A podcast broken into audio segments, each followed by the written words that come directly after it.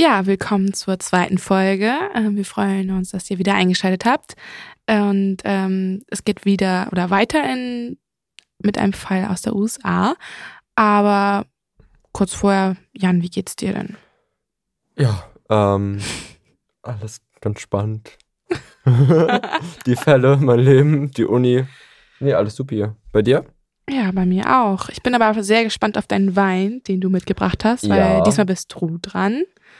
Es ist auch ein Weißwein mit Korken. Das hatten wir jetzt das letzte Mal auch schon. Ich finde, das ist auch einfach wieder ein Spektakel, weil ansonsten. Das war bei der Flasche, wo der Korken abgebrochen ist, ne? Ja, ich habe ein bisschen länger gebraucht.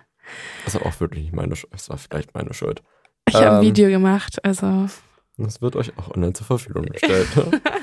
ähm, ja, was mich angesprochen hat in dieser Flasche ist natürlich die Geschmacksnoten. Nein, es ist der große Bär auf dem Etikett. ich dachte, weil man den Sonnenschein aus Kalifornien spürt. Auch. Also der, der Rückentext ist auch sehr doll. Das ist ein kalifornischer Wein der Marke Panamera, wie der Porsche, ähm, aus dem Jahre 2020. Und ja, wir schauen jetzt mal. Es ist das zweite Mal ein kalifornischer Wein. Das zweite Mal ein Fall, der nicht in Kalifornien spielt. nicht mal annähernd. Aber Ich weiß auch nicht, es gibt super viel kalifornischen Wein. Es ist halt auch einfach ein sonniger Start. Ne? Das ist, Ja. glaube ich, auch einfach. Aber es zählt ja trotzdem, ne? Ist ja es ist trotzdem das die USA. Land. Dann lass uns mal probieren. Ja, cheers, ne?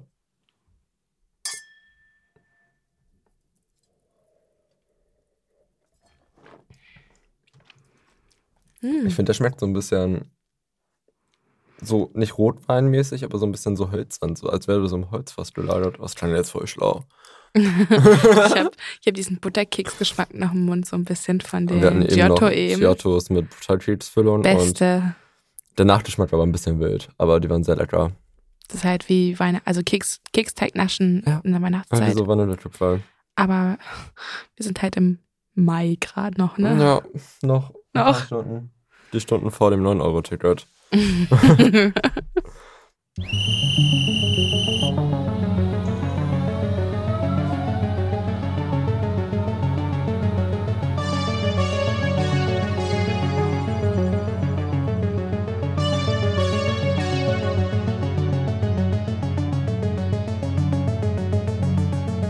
Genau, also uns verschlägt es wieder in die USA.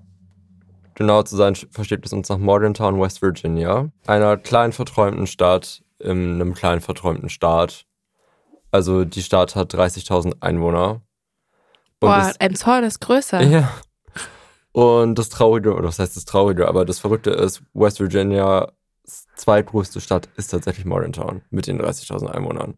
Der ganze Staat hat 1,79 Millionen Einwohner, was nochmal ein Stück weniger ist als Hamburg. Ohne die Metropolregion, sondern nur Hamburg per se. Bei einer Fläche, die 63.000 Quadratkilometer groß ist. Das heißt, der Staat ist 83 mal so groß wie Hamburg mit der gleichen Einwohnerzahl, sogar noch ein bisschen weniger als 200.000. Es ist, wie gesagt, eine sehr verschlafene Stadt. Es passiert nicht viel. Es ist so ein bisschen so eine Vorstadt zu Pittsburgh. Pittsburgh ist aber auch nicht mehr in West Virginia, sondern in Pennsylvania. Und hat 2,4 Millionen Einwohner. Also es ist ungefähr vergleichbar mit Hamburg. Und du fährst so anderthalb Stunden dahin und bis dahin ist halt wirklich, da sind Wälder, es sind viele Straßen. Das ist nicht viel. Ähm, den Fall habe ich ausgesucht, weil ich mein Auslandsjahr in der 10. Klasse in der Stadt gemacht habe, in der der Fall spielt. Und ähm, Ist es das, was du mir eigentlich mitteilen wolltest und dann wieder gelöscht hast? Ja. ich habe die Sprachnachricht angefangen, weil ich noch auf so viele Informationen gestoßen bin und war dann so, nein, wir ähm, halten das ja alles geheim. Ja, damit wir wirklich überrascht sind. Auf jeden Fall ähm, ist zur Stadt zu sagen, dass die Stadt, es ist so eine alte Minenstadt. Also da sind in der Umgebung vor allem sehr viele so Kohleminen. Es ist sehr ähm, arbeiterlastig geprägt. Also so der Reichtum, den findest du nicht in der Stadt. Den findest du, den findest du aber eher so ein bisschen, es ist so ein bisschen, die Stadt ist so ein bisschen im Tal und so auf den Hügeln sind so ganz viele kleine Siedlungen, die auch so mit einem Zaun umzäunt sind Mhm. wo so die Reichen abgeschirmt auch physisch leben. Aber man kann ein und für sich sagen, ich glaube, der Staat ist der vorletzte in Sachen Bildung, der irgendwie drittletzte in Sachen Sozialservices. Also es ist ein sehr, sehr, sehr einfacher Staat und es ist halt so ein bisschen der nördlichste Südstaatenstaat, den es gibt. Also so ein bisschen kulturell auch geprägt von so viel so den Südstaaten, also vor allem auch so Texas und sowas, aber es ist halt immer noch so ein bisschen, ja. Was auch noch zu sagen ist, ist, dass die Uni sehr groß in der Stadt angesehen ist. Also das ist die West Virginia University. Das ist die größte Uni im Staat. Und die hat genauso viele Studenten wie Einwohner in der Stadt leben. Also auch 30.000. Was? Ja. Und die Uni ist komplett in der Innenstadt. Aber Das- die leben nicht alle dann in der doch, Stadt. doch. Also leben da eigentlich nur Studenten. Ist ja. Und dadurch ist es Witzig. halt sehr witzig, weil so ein bisschen so diese konservative Südstaatenkultur auf so dieses offene Junge trifft. Mhm. Das ist eine sehr, sehr coole Stadt mit sehr vielen verschiedenen Facetten. Und ja, klimatisch, einmal vorweg, weil ich bin da heute auch wieder drauf gestoßen, es ist sehr krass. Die Sommer sind sehr heiß, die Winter sind sehr kalt und das wird auch noch für den Fall relevant. Ähm, auf jeden Fall sind im Juli und August 35 Grad wirklich keine Seltenheit, aber auch konstant. Und in den Wintermonaten werden es minus 25 bis minus 30 Grad und das ist so die Regel. Das ist nichts Besonderes. Es wird oft kälter und es wird sehr oft wärmer. Oh Gott, ey. Ja, vor allem wenn du dann, ich hatte auch so teilweise wirklich so Ausflüge mit der Schule, die so zwei Stunden gehen und dann in so einem alten gelben Schulbus im Winter. Ohne Heizung, ohne alles. Klasse. Das ist einfach toll. Okay, die Protagonistin des Falls ist Skylar Nies. Skylar Nies ist geboren am 10. Februar 1996 und ist Einzelkind der Eltern David Nies und Mary Nies. David Nies war Product Assembler bei Walmart, also einer Supermarktkette, und war eigentlich dafür zuständig, einzelne Produkte zusammenzubauen. Und die Mutter war Sachbearbeiterin in einem Kardiologielabor. Stryler Nies lebte nicht direkt in Morgantown, sondern in Star City. Star City ist so ein bisschen der Vorort des Vororts. Also die Stadt heißt wirklich Star City. Es sind fast 2000 Einwohner, aber es ist wirklich direkt am Morgantown dran. Mhm. Und ähm, die Schulbezirke sind auch von Morgantown abgedeckt. Das ist so ein bisschen, du hast zwei High Schools. Einmal die Morgantown High School, einmal die University High School. Ah, okay. Und die waren halt alle auf der University High School, um die sich nachher der Fall handeln wird. Und es ist so ein bisschen der ähm, Schulbezirk, der so ein bisschen die Randstadtteile einbindet. Und genau. Zu Stylers einmal zu sagen, dass sie als sehr unauffällig beschrieben wird, sowohl von Eltern als auch von Lehrern. Sie ist stur und ambitioniert und hatte immer den Wunsch, Strafverteidigerin zu werden. Aber ihr Wunsch veränderte sich, als die Ereignisse im Juli 2012 stattfanden. Am Abend des 5.7. kam Skylar von ihrer Schicht bei Wendy's nach Hause. Wendy's ist so eine Fastfood-Kette in den USA, es ist ähnlich wie McDonald's. Ähm, sie arbeitete dort oftmals nach der Schule noch unter der Woche und ging dann gegen 22.30 Uhr ins Bett. Ihre beiden Eltern müssen immer sehr früh aufstehen und deswegen schauten sie gar nicht weiter nach ihr. Sie kam einmal nach Hause, hat ihnen gute Nachtkuss gegeben und ging dann ins Bett. Am nächsten Morgen, als ihre Eltern um 4 Uhr aufstanden, fuhren sie normal zur Arbeit und schauten auch vor der Schule nicht nach ihr, weil es einfach so ein bisschen, dass sie sie schlafen lassen wollten.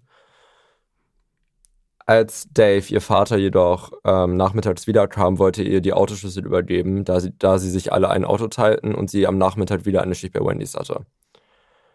Als er das Zimmer aufmachte, war sie jedoch nicht da. Das Einzige, was man vorfand, war ihr Aufladekabel des Handys, ihre Kontaktlinsenflüssigkeit und ein offenes Fenster.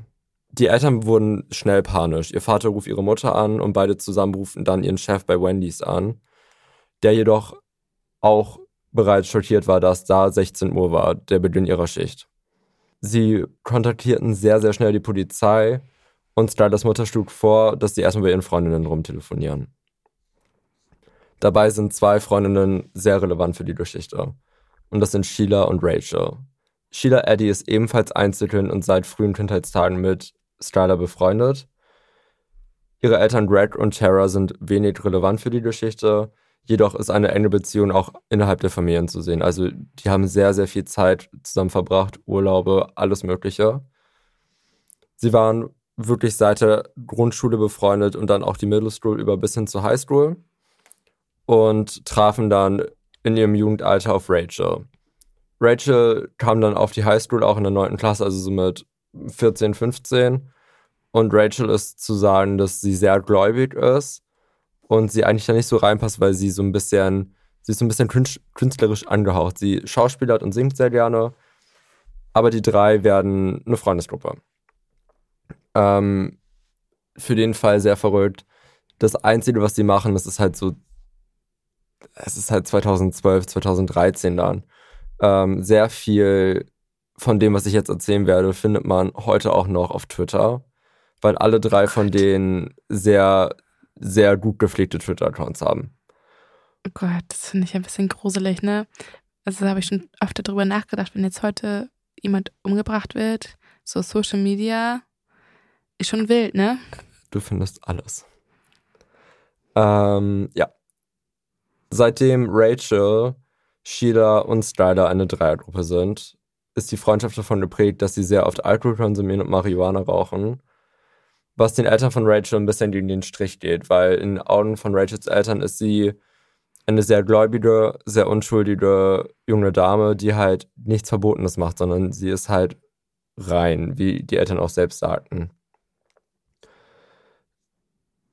Es passierte alles auf einer Feier im Sommer 2012. Die Mädchen waren 14 und 15 Jahre alt und schauten Filme und tranken Alkohol. Sehr viel Alkohol. Sheila und Rachel fingen sich an zu küssen und hatten Sex. Und Skylar ist einfach nur daneben und ihr fehlten die Worte, weil sie offensichtlich von dieser Situation, weil es so unerwartet war, sehr geschockt war. Ähm, über die Situation wurde jedoch im Nachgang nie wieder gesprochen. Und diese Situation, die dort passiert ist, passierte immer wieder, als alle tranken und solche Situationen entstanden. Also es gab dann oft körperliche Zärtlichkeiten zwischen Sheila und Rachel und Skylar wurde immer so ein bisschen unkommentiert außen vor gelassen. Sheila und Rachel wurden immer mehr zu einem Zweierduo, hatten Sex mit vielen anderen fremden Leuten in dem Alter und Skylar wurde immer und immer mehr ausgeschlossen. Zusammen oder? Die äh, beiden. Alleine jeweils? Nein, zusammen. Also zusammen Sheila mit fremden Leuten? Ja, genau, also die beiden. Also Dreier und so weiter? Ja, genau. Ah, okay. Ähm, und jetzt kommen wir so ein bisschen auf die Twitter-Schiene. Skylar hat auf Twitter gedroht, durch die Blume. Also sie hat jetzt nicht gesagt, sie und sie hatten Sex, bla bla bla, Styler schrieb einfach, ich werde alle ihre Geheimnisse verraten. Ohne Namen, ohne alles. Gossip Girl. Ja, so ein bisschen. Was man auch nochmal oft sagen muss, Rachel und Sheila waren in der Zeit ein bisschen komisch. Sie sprachen oft über den Tod in der Schule und sprachen insbesondere oft über die angenehmsten Arten, sich umzubringen, den angenehmsten Tod, aber auch so Sachen wie die beste Wege, eine Leiche verschwinden zu lassen. Die Hilfe. Ja. Also. Was man sagen muss, zu dem Zeitpunkt, wo dies passiert ist, wurde in Modern Town kurz vorher auch eine Leiche gefunden. Hm. Ähm, was so die Lehrer ein bisschen entwarnt hat, die nachher befragt wurden. Weil gesagt wurde, hm, ähm, das war alles normal, das Verhalten, die haben sich halt Sorgen gemacht, wenn eine Leiche gefunden wurde. Ja, aber dann selbst darüber nachzudenken, wie man am besten eine Leiche oder was die besten Wege sind, finde ich schon ein bisschen abnormal. Ja. ähm, eine Mitschülerin hörte ebenfalls, wie ähm, Sheila und Rachel darüber sprachen, Skylar umzubringen. Hm. Und wie sich im Nachgang hinausstellte, war es nicht die einzige Person, die dies hörte. Genau, das Ganze hat ein bisschen Fragen aufgeworfen, natürlich in alle Richtungen. Verstehe ich gar nicht. wo sie ist, was passiert ist. Und die ersten beiden Ansprechpersonen, die du natürlich interviewen würdest, sind natürlich Sheila und Rachel. Sheila sagte anfangs, sie hätten an dem Abend mit Skylar noch telefoniert zu dritt, jedoch hätten sie nichts unternommen. Sie hatten dann abends noch irgendwie ein bisschen gequatscht bis kurz nach Mitternacht, aber dann wären sie alle ihre eigenen Wege gegangen und hätten auch nichts weiter gehört. Es gab sehr, sehr viele polizeiliche Befragungen und es gibt sehr viele verschiedene Versionen, was nachfolgend auch so ein bisschen zu Widersprüchen führt. Aber es ist so ein bisschen das, was jeweils protokolliert wurde und mhm. ich habe mir die Protokolle auch angeschaut und es war echt ein bisschen, der Sinn hat sich jetzt nicht durchgezogen. Die zweite Version der Geschichte von Sheila beinhaltete, dass sie eine Spritztour mit Strider unternommen haben. Strider wollte von zu Hause nochmal weg, die wollten noch was machen und die haben sie abgeholt Jedoch hatten sie sie dann auch zu Hause den ein und nachts wieder abgesetzt. Also hat sie selbst unterschiedliche Stories erzählt. Nicht nur ein oder zwei, sondern es ist Zehn. sehr, ja, fast. ähm, wir sind jetzt schon am 9.7.2012. Ähm, sie wurde erneut von der Polizei befragt, weil mittlerweile ist es natürlich nach einem Verschwinden der Person, ist es so schnell du Informationen nach dem Zeitpunkt des Verschwindens findest, desto höher ist die Wahrscheinlichkeit, dass die Person A gefunden wird und B auch noch am Leben ist. Am 9.7. wird sie erneut von der Polizei befragt und wiederholte eins zu eins ihre Antwort, also zu 100 Prozent. Sie wirkte dabei weder besorgt noch traurig, jedoch wirkte sie sehr, sehr interessiert an dem aktuellen Stand der Ermittlungen und wie genau so eine Ermittlung aussieht. Einen Tag später wurde Rachel interviewt. Der Tatverspätung war, weil sie im Bibelcamp war und erst dann wieder zurück in der Stadt war. Sie bestätigte die Geschichte von Sheila zu 100 Prozent, was der Polizei auffiel, weil sie die Geschichte wirklich zu 100 Prozent wiedergab. Also es gab keine subjektiven Abweichungen, sondern es war wirklich, als würden zwei Leute das gleiche Skript lesen. War sie dann wirklich in diesem Bibelcamp? Sie war tatsächlich in diesem Bibelcamp. Okay. Es ist wohl Oder auch, nicht im Keller bei ihrer Freundin. nein, um das. es war wohl auch nicht so untypisch, dass, ähm, dass zu diesen Zeiten so war, dass wirklich, es war wohl viel mit Bibelcamps. Auf jeden Fall ruhten die Ermittlungen erstmal bis zum September und es wurden bisher nur die Videoaufnahmen überprüft. Auf diesen Videoaufnahmen fiel schon auf, dass Styler zwar abgeholt wurde, sie jedoch nicht wieder zurückgebracht wurde. Am 10. September 2012 fingen die Ermittlungen an und Mitschüler und Freunde wurden befragt, was sie gesehen haben, wie Styler war, wie ihre Freundinnen agiert haben. Und es entstand in der Highschool sehr, sehr schnell das Gerücht, dass Sheila und Rachel den Mord begangen haben. Rachel zeigte sich komplett desinteressiert diesbezüglich und äußerte sich auch nicht weiter. Dann gab sie bei den Polizisten an, nachdem diese Gerüchte in den Lauf kamen, dass sie Styler abgeholt hatten, mit ihr in den Wald gefahren seien, um Marihuana zu konsumieren und Styler einfach weggelaufen sei, weil sie so im Wahn war. Am selben Tag wurde diese Aussage von Sheila zu 100% bestätigt. Ich sehe da irgendwie Ja. ein Muster. Die Beziehung zwischen Rachel und Sheila wurde immer schlechter. Es wurde immer angespannter und am 5. November 2012, also knapp zwei Monate nach dem Anfang der Ermittlungen, postete Sheila auf Twitter: No one on this earth can handle me and Rachel, if you think you can, you're wrong. Also niemand auf der Welt kann es mit mir aufnehmen und Rachel, wenn du denkst, dass du es kannst, liegst du komplett falsch. Es war erstmal noch relativ ruhig, bis Mitte Dezember 2012 die Mutter von Styler Nies, Mary Nies, auf Facebook einen sehr langen Post veröffentlichte. Sie gab dabei einen detaillierten Überblick über die Ermittlungen und sprach darüber, dass Sheila und Rachel in den bisherigen polizeilichen Aussagen sehr doll logen. Außerdem spricht sie über die Möglichkeit, dass Styler ermordet wurde. Nicht, dass Sheila oder Ra und Rachel im Zusammenhang damit hängen, sondern einfach nur, dass die Möglichkeit bestünde, dass Styler ermordet wurde. Aber die Leiche wo- ähm, war bis dahin nicht gefunden. Nein, man hat keine Spur bis dahin gehabt. Ne? Okay. Und wir schreiben, wie du dir jetzt auch vorstellen kannst, den Dezember 2012, der in Morgantown sehr kalt ist. Am 28.12.2012 begann der Anfang der Erlösung. Rachel hatte einen Nervenzusammenbruch nach einem versuchten Suizid und schrie und ran durch die Nachbarschaft und sagte nur, ich wolle mich umbringen. Sie schlug wild um sich, sie schlug ihre Eltern und wurde daraufhin zwangseingewiesen in die Psychiatrie. Sie verbrachte Neujahr in der Psychiatrie und sprach währenddessen mit dem Anwalt und gab ihm gegenüber zu, die Tat begangen zu haben und Skyler umgebracht zu haben. Am 3. Januar 2013 fuhr Rachel zusammen mit ihrem Anwalt zur Polizei und gab dort offiziell zu, Skyler umgebracht zu haben. Sie sprach genau über den Tathergang, in welchem wir gleich nochmal zu sprechen kommen. Die Polizei war natürlich total schockiert. Die Polizisten hatten die schon länger im Visier, aber es war immer so ein bisschen unrealistisch, weil die Eltern von Styler haben die wie eigene Töchter behandelt. Also vor allem Sheila, weil sie so dann auch schon wirklich Teil der Familie war, auch als Einzelkind vor allem. Also es war dann auch so ein bisschen die Bezugsperson. Und sie hätten es niemals machen können, dachten sie. Nur als dann Mitte Dezember die Mutter diesen Umschwung hatte, wurde die Polizei auch ein bisschen hellhörig. Als die Polizei fragte, warum sie die Tat begangen hat, sagte Rachel einfach nur, wir wollten nicht mehr mit ihr befreundet sein. Man kann auch einfach bei Facebook die Freundschaft löschen oder so. Ach, einfach- Facebook gab es noch gar nicht, ne? oder gab es das Doch, doch, schon? ich glaube schon. Aber noch nicht so innen, Du ne? kannst die Person bei Twitter auch einfach blockieren. Ja, oder so. Ja. Rachel führte die Polizisten dann zur Leiche, welche in Wayne Township in Pennsylvania lag oder liegen sollte. Es war leider erfolglos, da zu den Temperaturen nichts gefunden werden konnte, da der ganze Boden komplett voller Schnee lag und nichts identifiziert werden konnte. Es gab keine Beweise seitens der Polizei, dass diese Tat wirklich stattgefunden hat. Und deswegen wurde anschließend Rachels Raum Video und ähm, Sensor überwacht und es wurde ein kontrolliertes Telefonat mit ähm, Sheila durchgeführt. Also Rachel sollte Sheila anrufen, einmal sagen so, ich habe die Tat zugegeben, ich habe versucht, die Leiche zu finden und die wollten dann gucken, was Sheila dazu sagt. Sheila hat gar nichts gesagt dazu und hat, hat sich nicht selbst belastet. Schlaues Mädchen.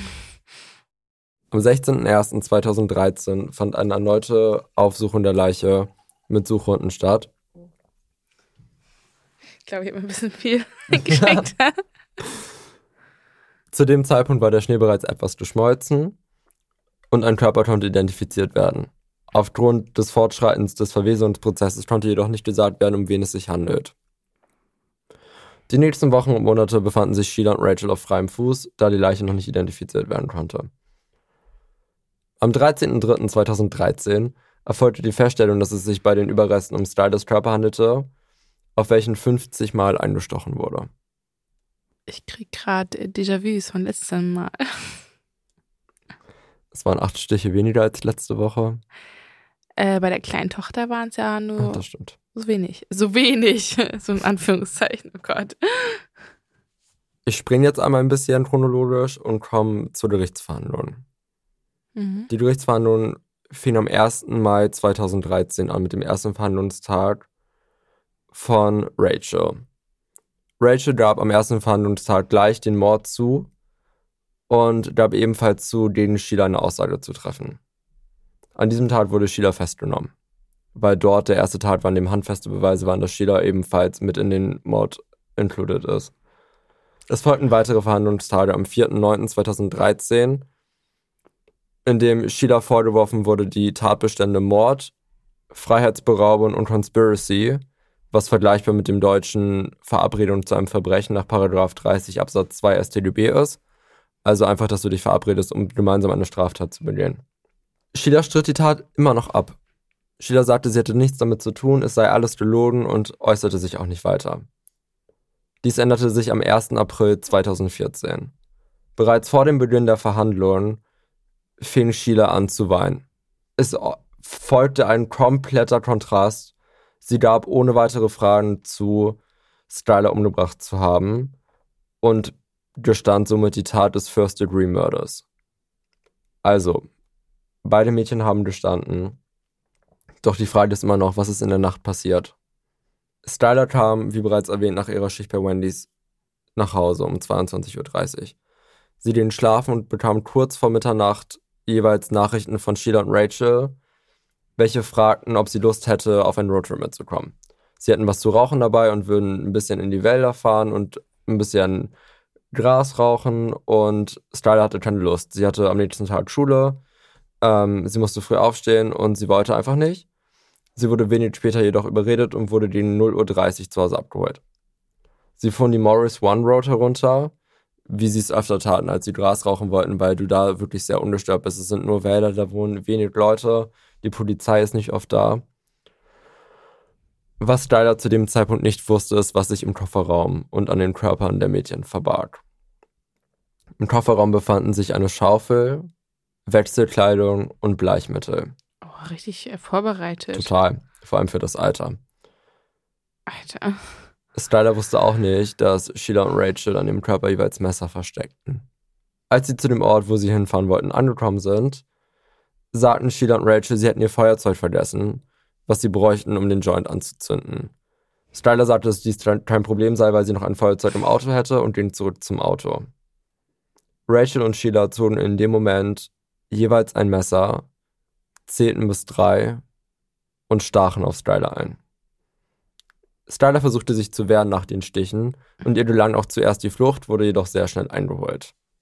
Im Verfahren kam oft wieder die Frage auf, was ihre letzten Worte gewesen seien. Und ihre letzten Worte waren einfach nur why. Und das nicht nur einmal, sondern immer und immer wieder, weil Styler nicht verstand, Mhm. was abging. Ich glaube, so ähnlich wäre ich auch drauf. Ich würde, glaube ich, dieses Warum gerne wissen. Ja, vor Das allem, ist ja so absurd. Also ich meine, es gi- es gibt so viele Möglichkeiten, um dann halt einfach zu sagen, okay, wir wollen keinen Kontakt mehr. ja, Aber aber Mord? vor allem so gut durchgeplant. Also Total. Sie wollten die Leiche vergraben. jedoch war der Boden zugefroren und zu steinig. Sie legten die Leiche einfach nur an einen Baum und bedeckten sie mit ein bisschen Dreck und ein paar Ästern und hatten ihr Handy ausgeschaltet und neben sie gelegt. Okay, ich nehme das mit dem gut organisiert zurück. Ja, Also bis Aber dato war es, aber das ich ist. glaube, die hatten die Temperaturen einfach nicht im Blick. Nee. Es ist, ja. Also, wenn du in der Gegend einen Mord begehen möchtest und die Leiche vergraben möchtest, grab das Loch im Sommer oder mach's einfach im Sommer. Oder, Ja, oder verbrennen. Also. ja, oder nimm sie mit. Also, naja, wir wollen hier jetzt auch keine, keine Tipps geben. Auf jeden Fall hat ähm, Rachel danach angegeben, dass sie nach den Einstichen so lange darauf warteten, bis ihr Hals aufhörte, Grudelgeräusche zu machen. Oh Gott. Ich mag mir das gar nicht vorstellen. Anschließend gehen Sheila und Rachel im naheliegenden Fluss, wuschen ihre Kleidung, fuhren nach Hause und gehen schlafen.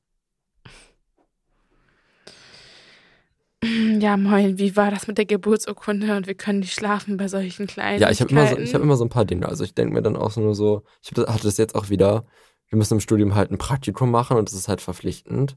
Und ich habe vor einer Woche meine Praktikumsbescheinigung nicht gefunden. Und das raubt mir den Schlaf.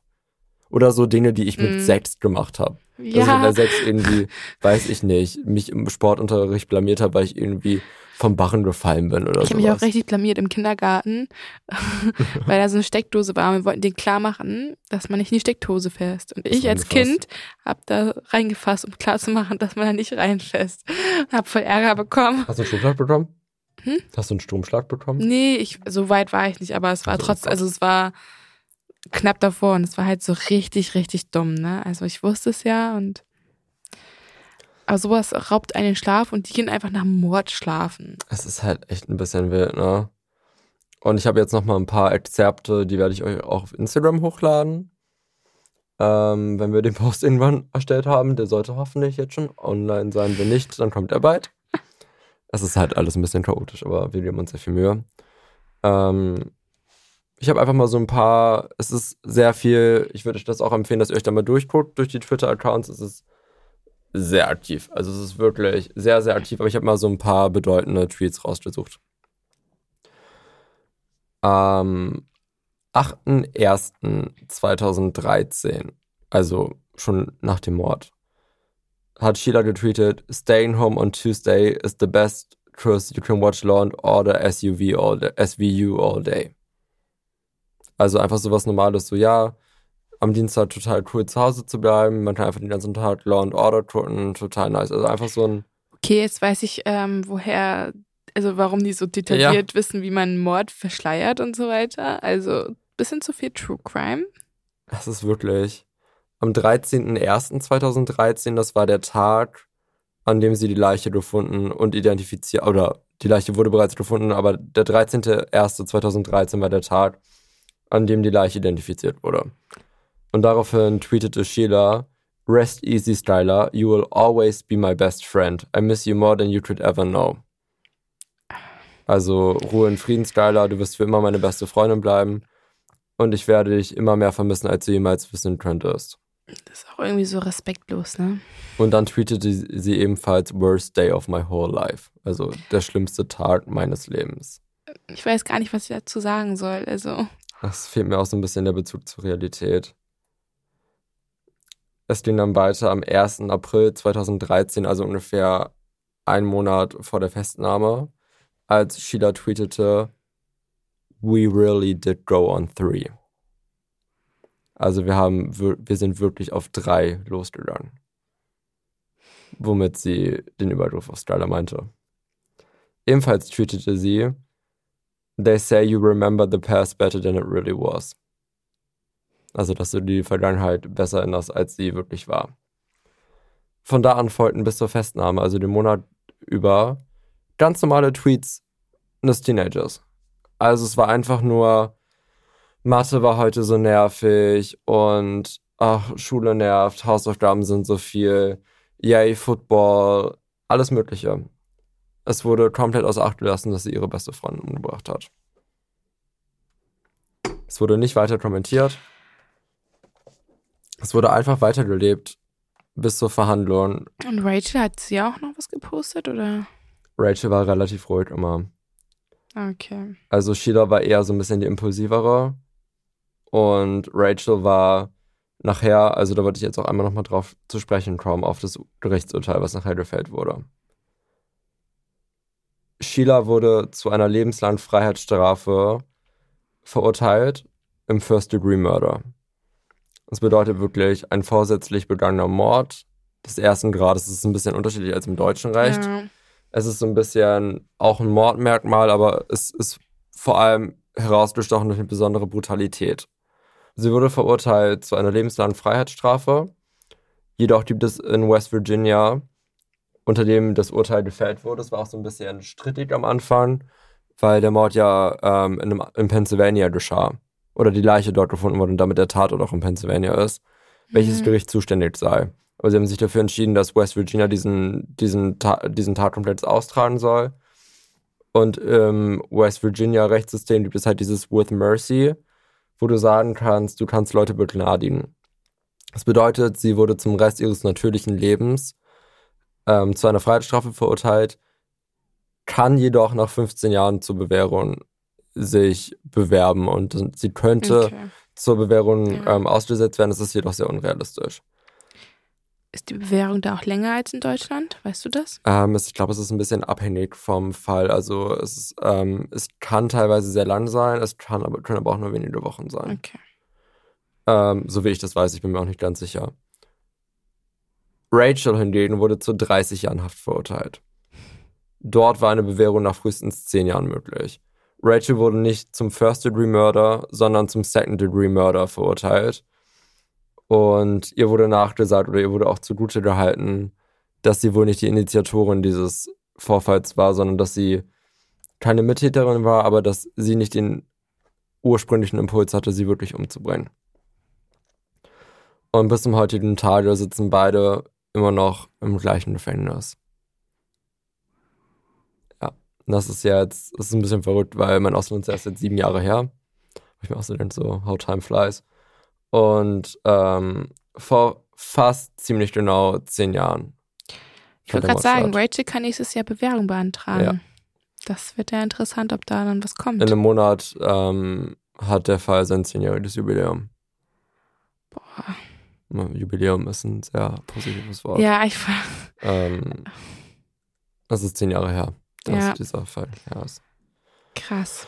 Ja, Lotta, was denkst du, ähm, wenn ich nicht immer nett zu dir bin und du keine Lust mehr hast, mit mir diesen Podcast zu machen? Dann wisst ihr, was passiert ist, ne? Also das ist hier schon sucht in den Bäumen. in den Bäumen. Also bei uns in Emshorn gibt es eher Moor, also da kannst du Okay. bestimmt auch. Oder in der Krückau, ähm, tatsächlich, oh Gott, Das ist ich hab's Krückau ist der Fluss, der, ey, Emshorn war früher Walfängerstadt, ne? Ähm, Ich kenne nur die Pinau. ja, über wo- Pinneberg und Pinner wollen wir nicht reden. Oh mein Gott. Nee, in der Krücke habe ich mal geträumt, ähm, dass, da habe ich auch so viel Criminal Minds und Law Mhm. and Order und so geguckt und da habe ich geträumt, dass sie dann eine Leiche finden. Ja, ein paar Tage später haben sie tatsächlich jemanden drin gefunden. Oh mein Gott. Seitdem gucke ich nicht mehr in diesen Fluss rein, weil das ist auch mit Flut und Ebbe und so weiter und das ist echt, ich hab dachte so, okay, wenn Ebbe ist, dann siehst du das ja alles und da liegen echt tausend Sachen drinne. Das ist auch so viel schlägt und so dann da unten, Man oder? fragt sich auch, wie diese, also Fahrräder und so weiter, die Mhm. da drinne. Wer hat es denn geschafft, bitte? Also klar, wahrscheinlich haben die ihre Fahrräder reingeschmissen, aber im ersten Moment denke ich mal so, was haben die getan? Ja, vor allem auch so ein Einkauf. Ich finde Einkaufswagen auch immer so fremd. Ja. Ja. Ja, auf jeden Fall könnt ihr mich dann da suchen. Also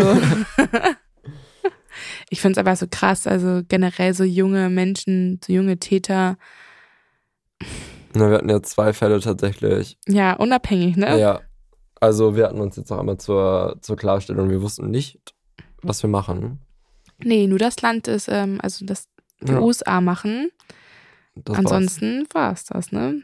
Also witzig. Aber ich finde es sehr verrückt, weil ich meine, vor allem so in dem Alter, so 14, 15, 16, das war ja auch so das Alter, wo ich in den USA war. Und es ist in den USA nochmal verrückter, weil es ist wirklich sehr viel. Mm.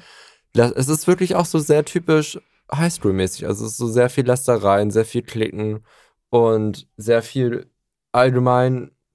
Es passiert sehr viel im Vergleich zu Deutschland, weil die Schulen halt auch viel größer sind. Ja, intensiver, glaube ich, ne? Also Total.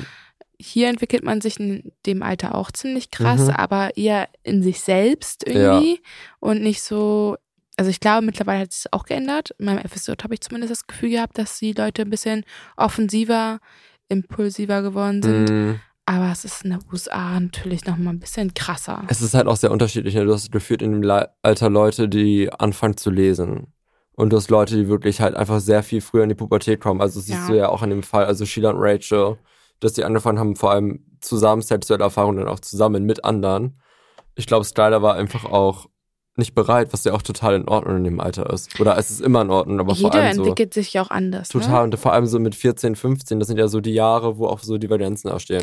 Ja, wie viele Freunde ich in dem Alter auch verloren habe oder mich gegen die entschieden habe. Aber ich habe mich halt gegen die entschieden und nicht, ich bringe sie um. umgebracht, Ja, Also, ich Ich finde, das ist auch, also ich weiß nicht, ob da so ein bisschen die Faszination des Todes auch mit reingespielt hat, dass sie dann irgendwie sagte, ähm, sie haben sich oft über, weil das haben viele Lehrer dann auch im Nachhinein noch ausgesagt und meinten so, das war einfach sehr oft Thema, auch so, was ich eben auch sagte, so die angenehmsten Weisen zu sterben und damit, darüber unterhältst du dich doch auch vor allem nicht in so einem ähm, öffentlichen Setting und dann auch so über so einen Nee. Zeitraum, dass es auffällt. nee, absolut nicht. Also nicht. Ich habe da auch in dem Alter, glaube ich, angefangen, mal ein bisschen drüber nachzudenken, weil Mhm. meine eine Freundin auch depressiv war. Ähm, aber da hat man ja eher darüber nachgedacht, wie es selbst ist, so und nicht wie, Ja. wenn ich jemand anders umbringe. Also auf den Gedanken wäre ich halt wirklich Nein. niemals gekommen. Äh, total Ja. verrückt. Auf jeden Fall, ähm, Ein guter Fall. Ja, das war die Stadt, in der ich war. Und grüße den raus an niemanden, weil niemand anders Deutsch kann aus der Stadt. ich werde den Podcast auf jeden Fall weiterleiten. Und ähm, Hat man denn noch viel gemerkt, als du da warst von dem Fall? ein bisschen. Also du hast ein bisschen die Nachwirkung noch gemerkt. Also nicht so ganz, weil in den USA darfst du dir halt die Schule nicht aussuchen, in der du bist. Also wenn du irgendwo wohnst in der Straße, musst du auf eine Schule gehen. Und das bedeutet, weil ich auf der anderen Schule war, dass ich mit den Leuten aus dem Bezirk nie Ah, was zu tun okay. hatte. So war es früher mit den Grundschulen.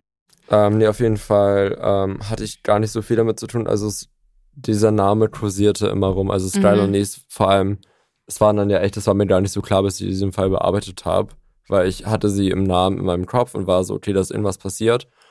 Ich wusste aber auch nie genau was und das hat mich auch einerseits in dem Alter, glaube ich, nicht interessiert, ander, was fies klingt, aber andererseits hätte ich, glaube ich, einfach mich auch selbst verunsichert. Ja, man schirbt sich in dem Alter auch ein bisschen von solchen Sachen ab, ne? Also ich glaube, in dem Alter ist ungefähr auch der Fall im Nachbarsdorf bei uns passiert. Mhm. Ähm, und da habe ich das zwar auf Facebook alles aktiv mitgelesen, wobei ich glaube, ich war schon 16, 17 so im Dreh. Ich glaube, ich war in der Oberstufe. Wenn meine Erinnerungen nicht falsch sind. Aber ähm, und da war trotzdem so, also so richtig realisiert habe ich das erst, als es bei ähm, beim anderen Podcast lief. ähm, dass das so war, also dass ähm, da ja auch diese Connection hin sind und so, ne? Ja, Bei dem Nachbarsdorf und meine Familie und ja. Es ist halt vor allem, ich finde es echt verrückt, weil vor allem diese, es ist halt nicht wie in Deutschland. Also es ist ja echt, in den USA gibt es halt kein öffentliches Verkehrssystem. Das heißt, ich hatte halt anfangs, als ich da war, auch keinen Führerschein. Und musste halt echt darauf vertrauen, dass mich Leute abholen und wieder zurückbringen. Das bedeutet, das war halt eine Seltenheit, dass du Leute, die du auch nicht so gut kanntest, fragen musstest, ob die dich nach Hause fahren, wenn die in die gleiche Richtung fuhren. Und dadurch ist es so ein bisschen. Und es ist alles sehr ländlich. Also ich Mhm. hatte zwei Freundinnen in dem Jahr, die einen Elch überfahren haben. Weil du es nicht sehen kannst. Also das, kann, dir- das ist meiner Tante Ja. auch passiert in Schleswig-Holstein. Oder ich wollte gerade sagen, also ich glaube, hier in Schleswig-Holstein ist es auch, allein hier, wir sitzen Ja. in Hamburg und hier in Schleswig-Holstein, aber in Schleswig-Holstein ist es, glaube ich, auch relativ schnell möglich. Aber ich denke mal so, weil da ist wirklich, also da hast du, da bringt dir selbst eine Nebelschlussleuchte, eine Nebelschlussleuchte, also das Fernlicht bringt dir auch nichts. Ja. Und ähm, nee, auf jeden Fall. Haben wir damit jetzt ähm, die USA erstmal abgeschlossen? Ja, und ähm, wir würden uns jetzt einmal ans Ziehen machen, weil wir uns jetzt auch mal ein bisschen vorbereiten müssen, wo es für uns jetzt fallmäßig hingeht. Ja, ich bin gespannt. Also, ähm, wir haben jetzt hier, was ihr nicht sehen könnt, ein ähm, Wunderschönen Hut, Angelhut. Wir werden euch ein Bild hochladen. Das ist ein H&M Fischerhut und Der sieht haben, eigentlich ganz cool aus. Der ist vor allem, den kannst du wenden. Kannst du von beiden Seiten tragen. Aber du musst das Etikett machen. ne? Ja, ähm, es ist ja auch nicht meiner. Ich habe den gleichen in einem anderen Motiv und habe meinen Schild schon abgemacht. Ich habe so einen mit Cord. Ach, ich lieb's ja auch, ne? Ja. Fischerhüte sind auch einfach toll. Auf jeden Fall haben wir hier uns die Länder rausbesucht, die wir jetzt erstmal machen wollen, wo es guten Wein gibt und gute Kriminalfälle. Und ich lasse Lotta jetzt einfach mal gleich einen ziehen. Ich weiß nicht, ob ihr es hört, aber die Schnipsel sind fleißig am Fliegen. So, So, Lotta. zieh mal. Yes. Und als nächstes wird es Kanada. Wow. Das einzige Land, was genau angrenzt. Nee, Mexiko, Mexiko. haben wir auch noch drin, aber es wird tatsächlich Kanada als nächstes und ähm, bin sehr gespannt, ne? Kanada kommt mir mal als sehr freundliches Land vor. Das wäre ja auch so das Land, wo ich hin auswandern würde, tatsächlich. Ja, es ist wie die USA halt nur irgendwie mit einer Krankenkasse und mit kostenloser besser. Ja, ist Außerdem sind Deutsche sehr, sehr angesehen, tatsächlich. total. Mhm. Vor allem, wenn du Abitur hast. Ich weiß zwar nicht, was das heutzutage noch so bringt, weil gefühlt, ähm, Jeder Abitur hat. Ja. Ich finde Kanada auch einfach toll. Wir waren ja einmal da für vier Tage und wo warst du noch nicht? überall eigentlich gefühlt. okay, nicht ganz. Aber auf jeden Fall in Kanada waren wir. Aber Ja, ähm, mir ist auch kein Mord begegnet. vielleicht hast du ja wieder einen Fall, wo du irgendwie so für Parallelen hast. Oder nicht Parallelen, aber wir schauen mal. Ich bin sehr gespannt und machen uns jetzt an die Recherche, Ja, würde ich sagen. ähm, macht euch eine schöne Zeit. Gebt uns gerne Empfehlungen, wenn ihr irgendwelche Vorschläge habt, was wir behandeln sollten. Wir sind immer sehr offen für Kritik und für Vorschläge. Und folgt uns für die ganzen Bilder und weiteren Informationen auf Instagram. True Wine Podcasts. Bitte nicht das S vergessen. Ihr werdet es am Logo erkennen. Und hoffentlich an den Followerzahlen. Dann Macht's gut. bis bald.